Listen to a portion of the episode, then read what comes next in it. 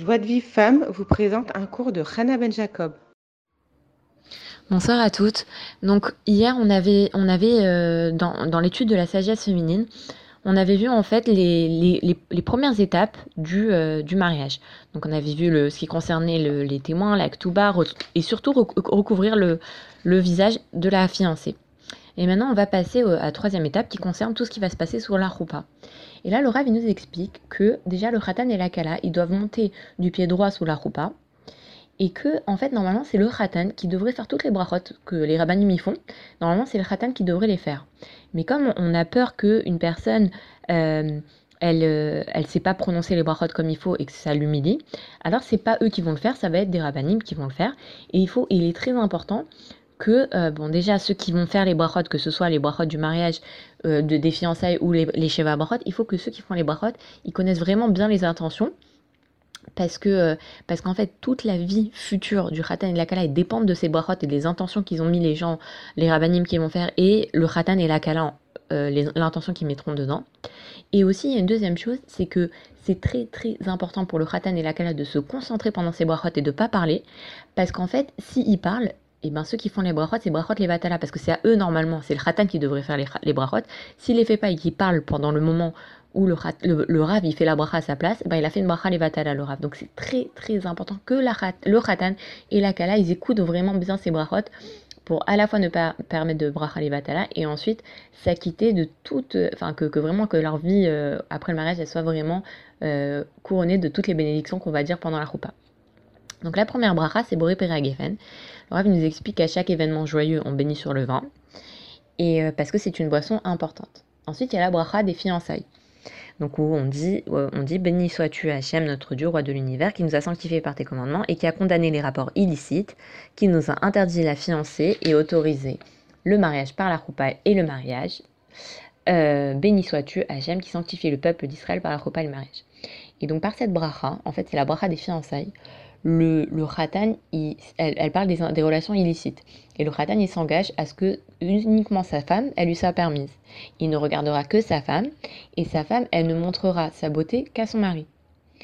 Et euh, à ce sujet, d'ailleurs, quand je préparais le cours, je me suis rappelé que une fois, euh, Ravarouche, il était, euh, il y a une femme qui lui a posé une question, et, euh, et elle était gênée que le Rav, il la regarde pas.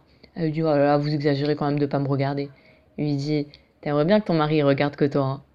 Et j'ai trouvé ça magnifique. C'est-à-dire, nous, des fois, c'est vrai qu'on on, se dit quoi euh, Bon, on n'est pas. Moi, j'ai entendu une femme, me dit, mais c'est bon, quoi. Euh, je, je, suis pas en décolleté, j'ai rien fait et tout. Mais imaginez vraiment, c'est-à-dire, c'est un sroute quand même pour la femme que son mari regarde qu'elle et regarde pas les autres femmes.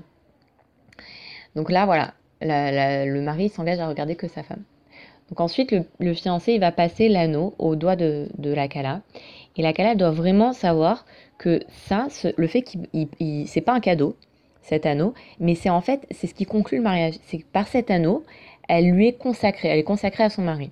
Et en fait, il faut pas du tout que la Kala, elle, elle, elle, s'imagine que le que l'anneau, il a une, une, quelconque valeur, parce que parce que même s'il a aucune valeur, il a la valeur, la valeur d'une prouta, c'est-à-dire 20 centimes d'euros, même si l'anneau, il a la valeur de 20 centimes d'euros, cet anneau, il lui est donné pour, valider le mariage, pour, qu'elle soit consacrée à son mari. Et si Razesham, la femme, elle, imagine que ça a une grande valeur cet anneau et qu'elle y, attache de l'importance, et eh ben le mariage, peut, euh, être invalidé. Bon, c'est pas une autorité rabbinique, mais il faut poser la question, quoi. Donc, vraiment, c'est important que la, jeune fille, elle, se, sente... Euh, elle soit consacrée, elle considère qu'elle est consacrée à son mari grâce à cet anneau, sans aucun rapport avec sa valeur monétaire. Ensuite, euh, le khatan, il fait la bracha shechriyanou. Donc, il doit faire shechriyanou sur le, talit. Et il doit penser à quitter sa femme, sa kala. Et en fait, il doit penser à quitter tous les événements, euh, les, merveilleux événements de leur nouvelle vie. La soirée extraordinaire, les nouveaux habits, le logement, le mobilier. Ensuite, on lit les le, la ketouba. Euh, voilà. Ensuite, on, va, faire les, les Sheva Brachot, ou alors ça va être euh, des, des, invités importants de marque. Et en fait, c'est la même idée. Normalement, c'est le Khatan qui devrait faire les Sheva Brachot, mais comme on a peur de l'humilier parce qu'il ne sait pas les prononcer, donc ça va être des personnes euh, de marque qui vont le faire, et c'est important qu'elles connaissent toutes les intentions, et que, euh, et que le Khatan et la Kala, ils écoutent et ils pensent à s'acquitter, sinon Pareil, les brachot, c'est des brachot les vatalot. Et donc, faut pas parler, il faut penser à s'acquitter. Donc, première bracha, Boré Peragefen, comme on l'a vu, c'est un préambule à tout événement important. Ensuite, la deuxième bracha, c'est, euh, si je me trompe pas, c'est euh, chez Akol Baral Irvodo. Donc, euh, Hachem, il a tout créé pour sa gloire. Donc, l'idée, c'est que le Khatan et la Kala, ils, pensent à l'accroissement de la gloire d'Hachem. Donc, ils se marient pas pour leur gloire à eux, pour leur plaisir à eux, mais pour faire agrandir la, la gloire d'Hachem. Ensuite, la troisième bracha, c'est Yotzer Adam, qui forme l'homme. Et donc euh, là, en fait, le Khatan et la Kala, ils remercient Hachem que maintenant, c'est des, c'est, ils, constituent un homme parfait. Parce qu'on dit qu'en fait, euh, un homme qui est pas marié, c'est comme une moitié d'homme. Alors à partir du moment où il se marie, il devient un homme parfait. Donc il faut remercier Hachem pour ça. Ensuite, la bracha suivante, c'est qui a créé l'homme à son image, à l'image de son modèle, et qui a fait de lui un édifice éternel. Et donc là, en fait, le Khatan, il va remercier Hachem pour la création d'Adam, que Hachem, il a pris la côte d'Adam, et il a façonné la femme à partir de ça. Et donc en fait, la, nature de l'homme, c'est que la femme elle fasse partie de lui-même.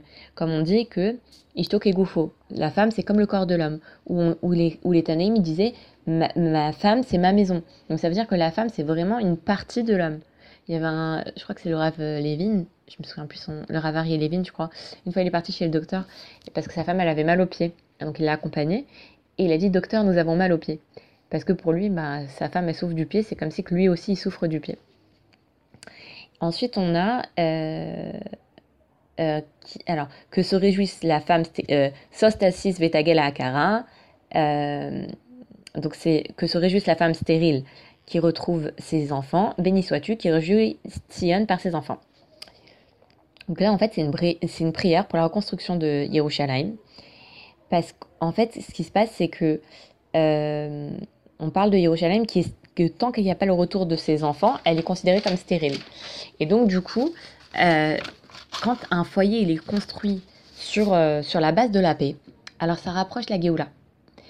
Et, euh, et c'est ça qui rapproche la, la Géoula, c'est vraiment de se construire un foyer sur la base de la paix. Ensuite, réjouis les bien-aimés, comme tu as réjoui tes créatures au paradis. Ça, c'est magnifique. En fait, le, le Khatan et la Kala, ils sont considérés comme des bien-aimés, pour nous montrer qu'en fait, l'importance de l'attachement entre le Khatan et la Kala, qui doivent se considérer comme des meilleurs amis, des, meilleurs amis qui vont s'aider mutuellement, qui vont collaborer ensemble, qui vont aimer vivre ensemble. Ça, ils doivent se comporter comme des vrais amis. Et ensuite, là, on demande à Hachem de réjouir le couple pour qu'ils soient heureux de leur lot.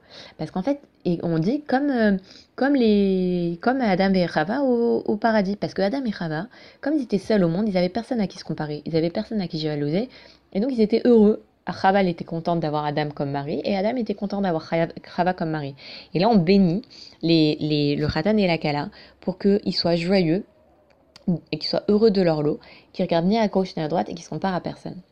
Et enfin, la dernière bracha, donc là, en fait, euh, vraiment, on demande euh, toute l'exaltation, le chant, l'allégresse, l'amour, la fraternité, la paix, l'amitié, et euh, aussi qu'on entend dans les, rues de Yerushalayim, la voix de la, jubilation et de la joie.